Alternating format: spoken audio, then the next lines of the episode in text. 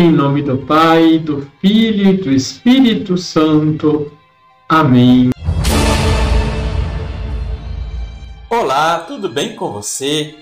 A parábola do administrador infiel nos ensina sobre ter coerência de vida.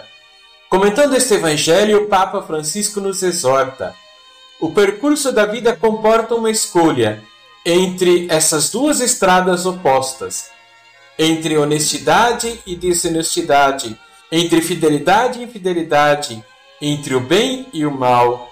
Não se pode oscilar entre uma e outra, porque se movem sobre lógicas diferentes e contrastantes. É importante decidir qual direção tomar e, a seguir, escolhida aquela justa, caminhar com impulso e determinação, confiando na graça do Senhor e no apoio do seu Espírito.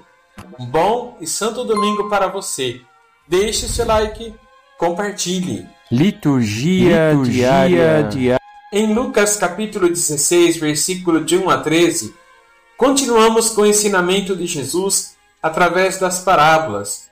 Neste 25º domingo do tempo comum, ouvimos a primeira parábola sobre a necessidade de partilhar os bens com os necessitados.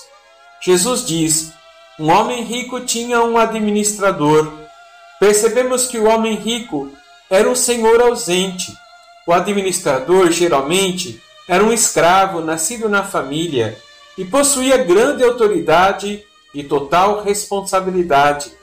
Assim como o cobrador de impostos, o administrador deve mostrar o lucro para o seu senhor, mas ele também pode obter benefícios pessoais através de empréstimos hábeis e juros exorbitantes.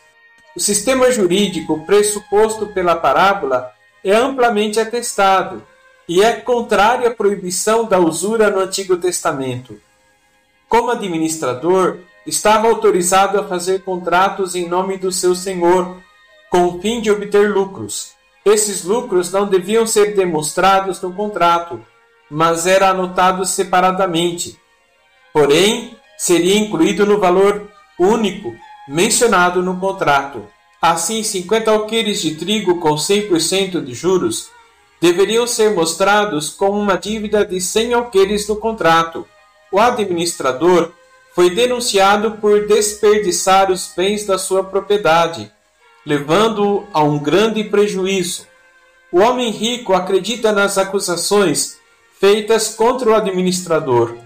Por isso indaga: que é isso que ouço dizer a teu respeito? Presta contas da tua administração, pois já não pode mais administrar os meus bens.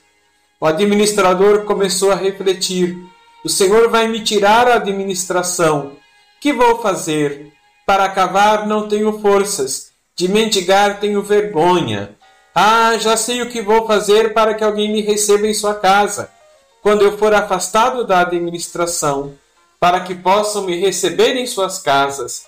Então chamou a cada um dos devedores e reformulou os contratos, diminuindo os juros excessivos. E o seu senhor elogiou aquele administrador por causa da sua esperteza. E Jesus conclui: com efeito, os filhos deste mundo são mais espertos em seus negócios do que os filhos da luz. Eu vos digo: usai o dinheiro injusto para fazer amigos, pois quando acabar, eles vos receberão nas moradas eternas. Quem é fiel nas pequenas coisas, também é fiel nas grandes, e quem é injusto nas pequenas, também é injusto nas grandes. Por isso, se vós não sois fiéis no uso do dinheiro injusto, quem vos confiará o verdadeiro bem? E se não sois fiéis no que é dos outros, quem vos dará aquilo que é vosso? Ninguém pode servir a dois senhores, porque ou odiará um e amará o outro, ou se apegará a um e desprezará o outro. Vós não podeis servir a Deus e ao dinheiro. Vamos rezar?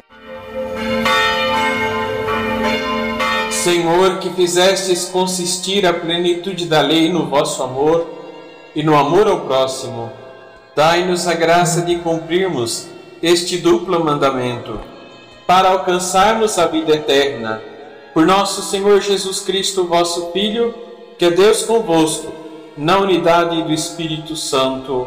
Amém. Abençoe-vos o Deus Todo-Poderoso, Pai, Filho e Espírito Santo. Amém.